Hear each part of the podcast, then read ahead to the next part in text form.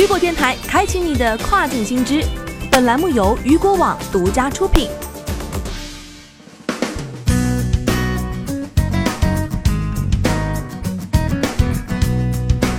Hello，大家好，欢迎大家收听这个时段的跨境风云。接下来的时间将带大家一起来关注到的是，亚马逊疫情期已向工人和政府机构交付了超过一亿件防疫用品。据了解，疫情期间，亚马逊已向工人和政府机构交付了超一亿件的防疫用品。在今年的三月下旬，亚马逊推出了专门的网站，向医护人员和政府机构等提供防疫物资。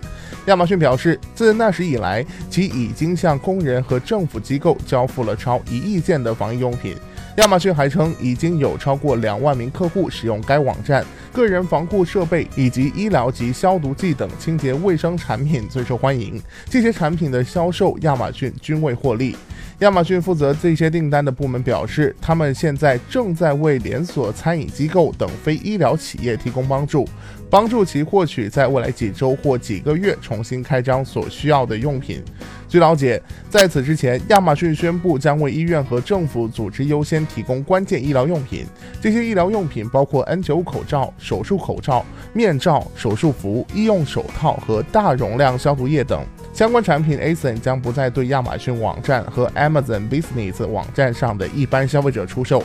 此外，对于影响的 ASN，亚马逊也已经免除到2020年6月30号的标准平台费，以鼓励其销售伙伴以具有竞争力的价格，向这些需求量最大的客户提供这些产品的更多库存。对于有资质提供大批量防疫用品的卖家，也可以申请为供应商。